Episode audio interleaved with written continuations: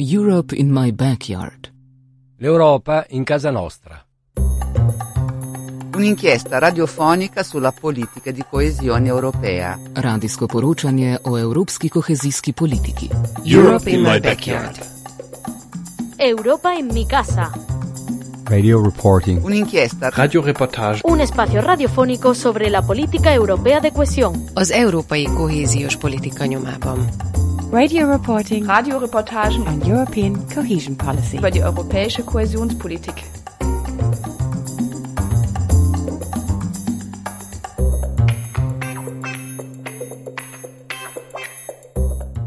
Talán még soha nem volt annyira időszerű beszélnünk arról, hogy milyen a CO2 felhasználásunk, illetve hogy milyen energiatakarékossági projekteket tudunk tenni ugyanúgy a lakossági szférában, mint az iparban és a szolgáltatói szférában. És akkor, amikor az a pályázat elindult, amiről most mindjárt beszélni fogunk, akkor még szerintem senki nem számított arra, hogy 2022-ben ez fontosabb lesz, mint valaha, mert hogy akkor még csak projektáltuk, hogy szükségünk van arra, hogy egy kicsit spóroljunk. A Magyar Innováció és Hatékonysági Nonprofit Kft. virtuális erőmű programja azt a célt tűzte ki magában a 2007-es és 13-as időszakban, hogy a KEOP-on kívüli közösségi források felhasználásával elért hazai energia és CO2 megtakarításokat felmérje, és hogy a 14-es 20-as uniós költségvetési időszak megtakarítás elszámoló modelljének a koncepcióváltását kidolgozza. Hogy ez pontosan hogy történt meg, milyen eredménye? Erről fogom most kérdezni Molnár Ferenc közgazdász, fenntarthatósági szakértőt, és a virtuális erőmű program ötletgazdáját, illetve egyik működtetőjét. Szeretettel köszöntelek. Én is köszöntök mindenkit. Tehát amit vállaltunk, az az, hogy a közösségi forrásokkal támogatott, hogy egyszerűbben értsük, ez EU-s vagy állami támogatásokat jelent. Azért ezeket a projekteket választottuk, mert ezekről közhiteles adatbázisok állnak rendelkezésre, ugye üvegzseb törvényet vannak uh-huh. jogerő szabályozó dokumentációk okán.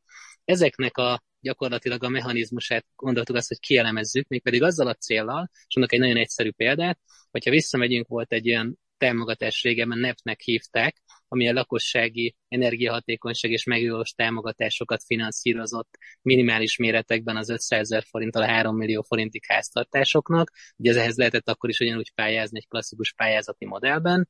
Mi azt mondtuk, hogy ha végignézzünk nagyon sok ilyen pályázatot, és megnézzük, hogy ki mire használta fel a pénzt, hogy ezek mindegyikét audit előzte meg, tehát mérnök szakértők mondtak véleményt arról, mondjuk, hogy egy családi házat szerintük milyen irányban, milyen mértékben és hogyan kell felújítani, és ezeket a gyakorlatilag javaslati lapokat elkezdjük elemezni, akkor a következő eredményre reméltük, hogy jutunk.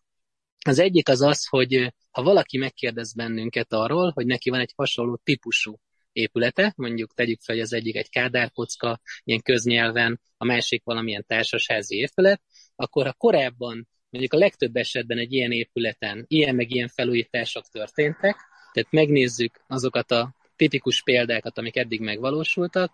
Ezzel azt reméltük, hogy automatikusan tudunk olyan konstrukciókat javasolni, olyan jövőbeli beruházásokat modellezni, amit hasonló típusú épületeknél komolyabb vagy nagyobb előzetes felmérés alapján, vagy anélkül is meg tudunk mondani. A másik pedig ezek alapján mi azt gondoltuk, hogy el fogunk készíteni, amit aztán meg is csináltunk, különböző klasztereket. Ez a klaszter ugye azt jelenti, hogy valamilyen csoportosulás, vagy valamilyen halmaz, amiben a hasonló típusú épületek vagy épületgeometriák kerülnek bele, és ezek esetében azt is meg kívántuk mondani, és a példák alapján van rá egy projekciónk, egy becslésünk, hogy Magyarországon összességében mekkora energiahatékonysági megtakarítási potenciál van, hiszen most ez egy feltételezés, de azt mondtuk, hogy ez egy véletlen és reprezentatív minta, amit kivettünk ezekből a, az elemekből. Ugye itt mindenki mondhatja, aki statisztikus, hogy annyiban tévedünk, hogy valaki közösségi forrásra pályázott, az nem feltétlenül jelent egy statisztikai mintát, hiszen valószínűleg valamilyen képességgel, valamekkora önerővel és forrással rendelkeznie kellett a pályázóknak. Ebben valószínűleg igaza van, viszont ugye itt egy több tízezres sokaságról beszélünk azért, tehát ezek esetében azt gondolom, hogy a reprezentációról nem is, de egy igen jó mintáról tudunk beszélni,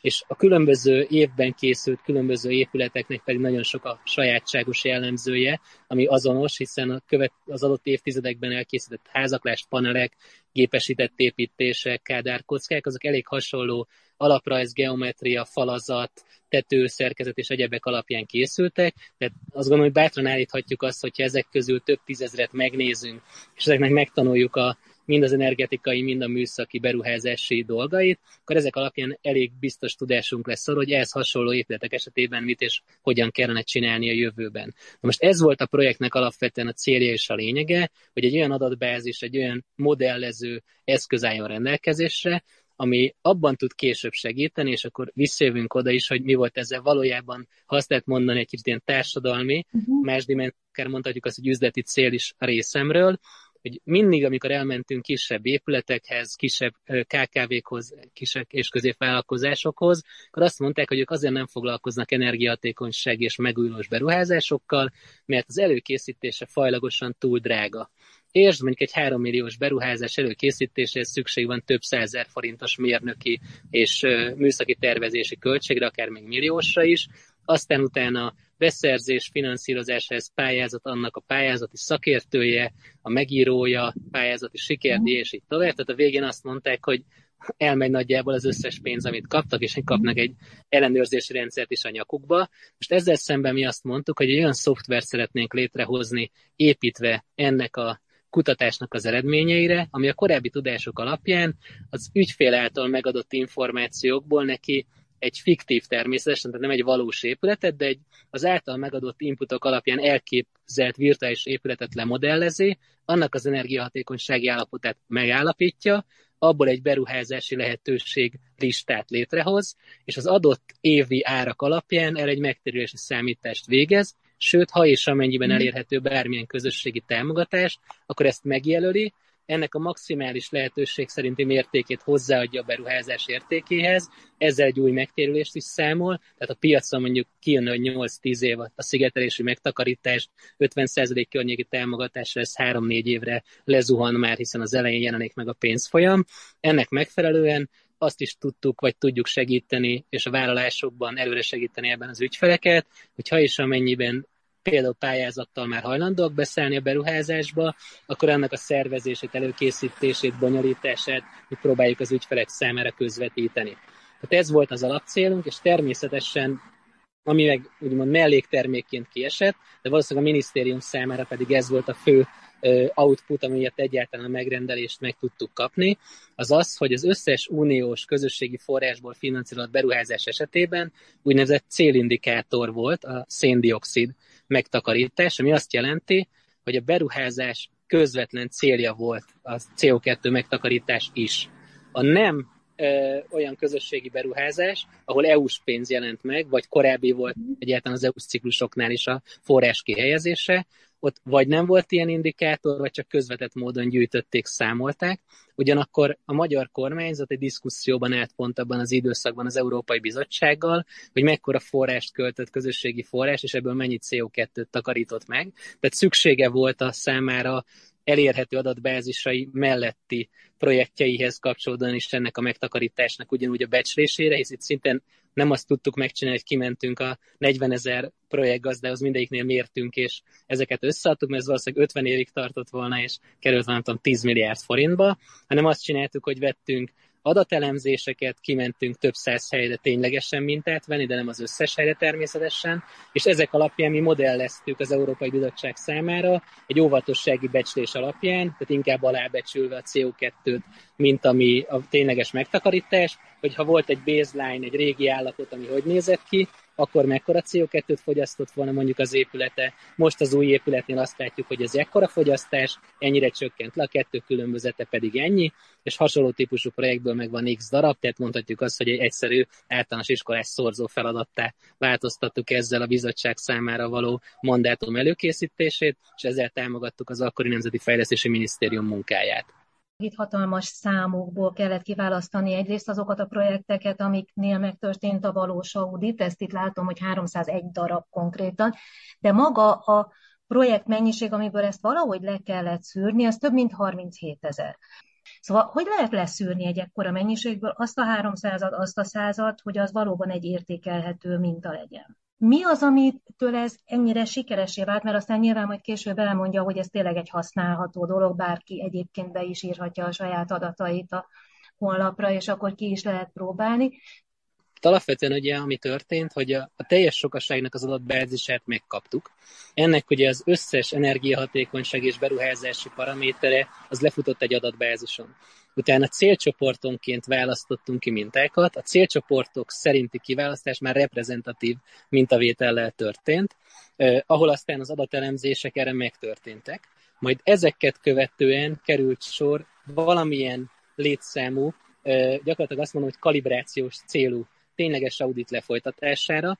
Pontból ebben abszolút túlsúlyba kerültek a, a kisebb épületek és a, a családi házak amiatt, mert ott rendkívül sok típus jelent meg, mert alapvetően az ipari és kormányzati létesítményeknél leginkább az volt a fontos, hogy milyen típusú falazat, milyen vastagsággal, milyen födémmel, de ott ugye nincs egy klasszikus kádárkocka típus vagy egyebek, még a lakosságnál meg voltak az 50-es évek, a 60-as évek, a 70-es, 80-as éveknek a tipikus építményei, és mindegyikre szerettünk volna egy-egy tudást létrehozni vagy kialakítani, ezért ugyan, hogyha egy reprezentációt veszünk egy ekkora sokasságból, akkor a néhány tízes darab szám is elég lett volna arra, hogy mondjuk egy validálást megcsináljunk egy tényleges audittal, azokra a számokra, amik egyébként az adatbázisból alapvetően mérnöki számításokkal kijöttek vagy kijönnek. Ugye ennek van egy ilyen Winvat nevű számoló szoftvere, amin át volt futtatva az összes adat, és mondom még egyszer, hogy kalibrációs és validációs célja volt ténylegesen az auditoknak, de itt a lakosságnál a több ilyen mikroszegmensre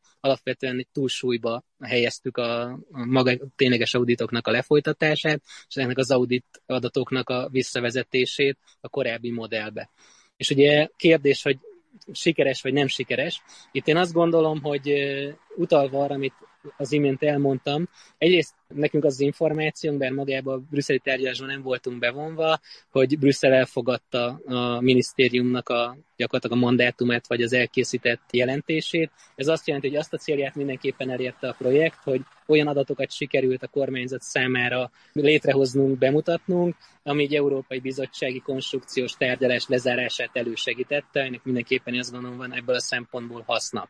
Ami fontos, hogy az egyéb adatok, azok átadásra kerültek ugyan a kormányzat részre, épülettipizálások, modellek, egyebek. Itt alapvetően nekünk kevesebb információnk van arról, hogy ezek hogyan hasznosultak a, a jövőben a rendszerben. Mi egy olyan relációban voltunk a kormányzat, amit támogatási szerzésnek neveznek ebben az esetben, amiben a támogatást elnyertük erre a projektre, hogy azt a szabadságfogot megkaptuk, hogy a létrejött adatbázisnak a tulajdona az nálunk maradt, ugye a használati jog bizonyos korlátozásokkal a minisztériumot is illette bizonyos időszakon keresztül, de ezeket az adatmodellezéseket utána mi már saját forrásból én üzleti forrást tettem erre, ezeket folytattuk, aminek a végén létrejött egy honlap és egy olyan szoftverrendszer, amiben a mindig aktuális építőipari árakkal töltik fel egy viszonylag komoly építőipari céghálózat, ami a projektumok mögött felállt és létrejött, és ezzel alapvetően jelenleg bírunk egy olyan eszközzel, és talán az aktualitását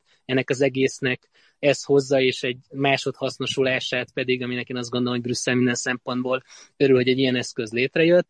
Mi most azt mondanánk, hogyha ebben a helyzetben vagyunk, és ezzel próbáljuk egyébként majd a mostani kormányzatot is megtámadni ezzel a javaslattal, és ezt a segítséget próbálni felajánlani bármilyen formában, akár non-profit formában is a kormányzat felé, hogyha szeretnék a családi házak, kisebb KKV és a mikrovállalkozási ingatlanoknak azt a lehetőséget viszonylag gyorsan és olcsón feltárni, hogy ki mekkora megtakarítást tudna gyakorlatilag rezsicsökkentés kettő címén hozni, de olyan rezsicsökkentés, ami effektív a fogyasztás csökkenés következménye, ezzel igazából a költségvetési kiadási oldalon is komoly spórolást tudna ezzel generálni. Ráadásul ugye a megtérülési idők azok van, amiben egy hetedér, egy nyolcadára zuhantak a korábbiaknak, tehát hogy pont kollégák modelleztek bizonyos típusú beruházásokat, ahol nem tudom, tavaly, tavaly előtt még 5-7-8 év volt a megtérülés, itt egy-két éves megtérülésekről beszélünk, ami azt jelenti, hogy klasszikusan piaci, banki, megtérülő támogatásokkal, forrásokkal is ezeket pillanatok alatt le lehetne bonyolítani, akár tömeges méretekben is. Az építőiparnak is lehetne egy folytonságot adni a korábbi éveknek a rendkívül magas munkabúmjai után, ami persze most még terheli az építőipari szektor, de azért én azt gondolom, hogy alapvetően ebből a szempontból inkább egy recessziós várakozás van több alszegmensben az építőiparon belül. Itt lehetne egy nagyon komoly munkát adni, és ugyan beséseik szerint, és akkor ezek talán fontosabb számok, akár a teljes magyar CO2 kibocsátásnak a 40%-át lehetne megspórolni, ha teljes potenciált kihasználnánk, ami persze valószínűleg nem reális és nem megvalósítható, de ott van ez a potenciál. Így van, így van, és ráadásul mondom, ez egy egyre megtérülőbbé mhm. váló potenciál, hogy ezzel az energiabiztonságunkat, az orosz függőséget gyakorlatilag szinte nullázni tudnánk. Tehát, hogyha ez együtt történne egy áttervezésével az energiaszektornak, energiarendszerek átalakításával, gázról való lecsatlakozásnak bizonyos, én azt gondolom, hogy akár jogszabályi szabályozása és így tovább. Én azt gondolom, hogy szinte egy energiaautonómia létre tudna jönni, ami lehet, hogy furcsa Magyarországon egy ilyet kimondani, de ugye, és akkor szóba került, hogy hol gravitál össze a két projekt. Mostan először elmondanám azt, ami lehet, hogy közhelyes ma már, mert szerencsére köztársasági elnök úr azzá tett, aminek nagyon örülünk. Ugye a legzöldebb, legolcsóbb és egyben most az a legbiztonságosabb energia az, amit nem fogyasztunk el, de emiatt meg sem kell mhm. termelnünk, meg sem kell vásárolnunk ugye Oroszországtól. Ugye ez annak a virtuális erőmű programnak a lényege, amit mi létrehoztunk, és alapvetően az egész programnak ez a logikája, ez egy kóziánus közgazdasági modell, Ugye Kóz azt mondta, hogy tökéletes megoldások jönnek létre a piacokon, ha minden információ mindenkinél megvan. Mi azt szeretnénk, hogy ez az információ, ez az épületekről, annak a felújítási lehetőségeiről, annak a megtérüléseiről való információ is jusson el mindenkihez kvázi ingyen, vagy nagyon minimális költségen, egy szoftveres támogatott módon, hiszen ekkor van annak realitás, hogy ezek a beruházások tömegesen megvalósuljanak, mert mindaddig még fikciók vannak meg, amíg és hogy ilyeneket mondunk, de Marinéni kicseréli a nyilászáróit azért, mert Béla bácsi is kicserélte, holott gyakorlatilag minimális energiavesztesége volt ott, de a tetejem a háznak meg olyan régi, hogy ott elmegy az összfűtési energia 60%-a, hozzá se kellett volna nyúlni a nyílászáróihoz, csak egy tetőszigetelést mm-hmm. felrakni, de mivel egy szakértő nem véleményezte, nem rakta össze a projektet, nem látta az ingatlant, vagy annak az értékeit, ott meg valamilyen szokások alapján éppen beruházás történt, ugyanezt elmondhatnák a napalemekre is, amik persze nagyon örülünk, hogy minden háztetőre kerül, de őszintén szakértőként csomó helyen semmi értelme, vagy nem olyan módon hasznosul, főleg mondjuk egy bruttó elszámolás mellett, hogy az hasznosulhatna, nem beszél mondjuk egy elektromos autó vásárlásáról, akár át nem gondolt töltő, vel való felszerelés, aztán meglepetésre kérik mind költségben, mind használatban, egyebekben az utazókat, főleg, hogyha nem mondjuk városon belül használatra vásárolódott az eszköz. Tehát én azt gondolom, hogy klasszikusan az látszik, hogy egy olyan dologról beszélünk, ahol mérnöki, pénzügyi, közgazdasági, én azt gondolom, hogy talán környezetvédelmi és egyéb tudások mixére lenne szükség, ami nem elvárható hogy egy közembernek, egy kis cég vezetőjének a birtokában legyen. Ezek természetesen a piacon megvásárolhatók, de nagyon sok pénzért, és emiatt nagyon sok beruházás nem történik meg. De már áttértünk azért a másik projektre, és itt most már a lakossági szféráról nem beszélünk, csak a vállalkozókkal foglalkozunk. Igen, legalábbis a projektben annak egy utóéleteként az is tovább lett most meggondolva lakossági használatra is éppen az időszerűséget felismerve. Ugye annak a projektnek pedig a lényege az az volt, hogy Magyarországon mindig egy ilyen kérdés volt, én azt gondolom, vagy mondjuk ez egy hipotézis, hogy Magyarországon a, a vállalkozási szektor volt ugye egy rendszerváltási ajándékhatás, ezt ugye így nevezi a szakirodalom, amiben jelentős uh-huh. használat és CO2 csökkenés volt. Ezt követően megérkeztek a multik, akik fejlett technológiát hoztak, és aki versenyben akart maradni, az energiahatékonyá tette a termelését, szolgáltatását. Tehát most termelés szolgáltató uh-huh. szektorról beszélünk egyöntetően. Bizonyos közgazdászok közte jó magam is, ezt a hipotézist nem osztotta. Ez azért nagyon fontos támogatási szempont, és hogyan kerül ide ugye a kohéziós alap. A kohéziós alapnak feladata az is, hogy egy adott időszakban felmerült fejlesztési kérdést vizsgáljon, és a következő időszakban erre való forrás allokáció előkészítésében segítséget nyújtson, vagy éppen mondja azt, hogy erre a célra nem kell forrás fordítanunk. De ez tipikusan egy olyan kérdés volt, amire egy lehetőséget teremtett a kormányzat egy pályázat keretében, hogy a, a nyertes támogatási szerzést kötő vállalkozó, akinek szerencsére mi voltunk, megvizsgálhatta azt most Magyarországon van-e realitása és legitimitása annak, hogy vissza nem térítendő támogatást adjunk vállalkozásoknak, energiahatékonyság és megújulós potenciál kihasználása. Van egyáltalán ilyen potenciál, vagy egyáltalán nincs ilyen potenciál tényleg, és mindenki a versenyben a legjobb kubatúrát, a legjobb technológiát hozza létre és választja, különben elbukna a piacon. Ennek a kutatásnak a végén, amiben szintén egyébként komoly adatelemzésekre, és szintén több száz vállalkozások egészét érintő auditra került sor ennek a potenciálnak az elemzésére. A jó, vagy most mondhatjuk azt, hogy egyébként meg a rossz hír, hogy igenis van ilyen potenciál, ami mondjuk komolyan, vagy komolyabban valójában a mikro, a KKV és annak is a kis vállalkozó és részben a középvállalkozó szegmensét érinti. Tehát az valójában egyébként igazolódott, ez csak egy ilyen oldalág, ez uh-huh. a anyagokban kevéssé látszik, hogy a nagyvállalati szektorban valójában annyira erőssé vált a verseny, hogy ahol az állami tulajdon nem vagy csak közvetett módon jelent meg, és a klasszikus nemzetközi versenypiaci környezetben kellett megméretkezni, még ez is fontos azért, hogy volt ebben állami tulajdon, vagy nem lásd. Kell rába és egyebeknek az esetleges hatékonytalan ingatlanyi és egyebek azok nem tartoznak ide. Tehát ahol nem volt állami tulajdon, ott tényleg a piac kikényszerítette azt, hogy ahol lehetett költséget csökkentsenek, az energiahatékonysági megújulós beruházások költségcsökkentése, bevételgenerálása alkalmasak voltak, emiatt mindenki meglépte ezt, nem beszélve nemzetközi beszállítói előírásokról, green labeling elvárásokról, és így tovább.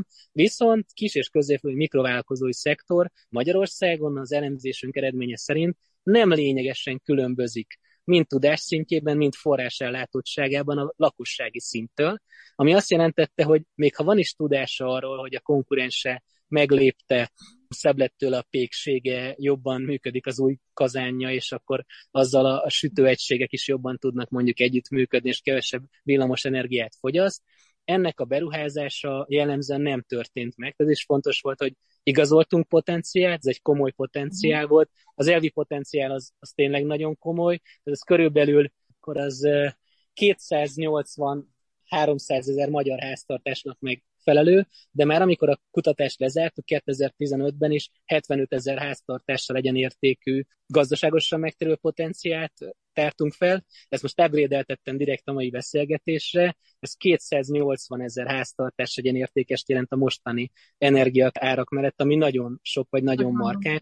És ugyanezen logika fontos itt is, amit mi feltártunk, hogy két dologra lenne nagyon nagy szükség, olcsó tudásra, ahhoz, hogy tudják, hogy mit kell csinálniuk, hogyan, mit érül meg, mi nem, és milyen érdemes foglalkozni. Megint utalnék a virtuális programnak a tudás megosztó logikájára, és a másik, amire szükségük van, egy olyan forrásvolumenre, ami ezt egy ilyen katalizátorként ellöki, elindítja, itt egyébként az akkori elemzésünk az ilyen 40-45 százalék pontos visszanemtérítő támogatási billenési pontot mutatott, afölött 90 százalék írta azt, hogy megvalósítaná a mhm. projektet. Én azt gondolom, ez jelenleg valószínűleg 30 százalék vagy az alatti a mostani, ugye megint csak árakból következő változással, de ugye azért is fontos, hogyha 40% alatt, sőt 30% pont környékén vagyunk, egy 27% áfánál, akkor mondjuk, hogyha 30% támogatással számolunk, akkor azt jelenti, hogy csak áfa ágon több visszajön a költségvetésbe a beruházásra, mint amit kiteszünk rá.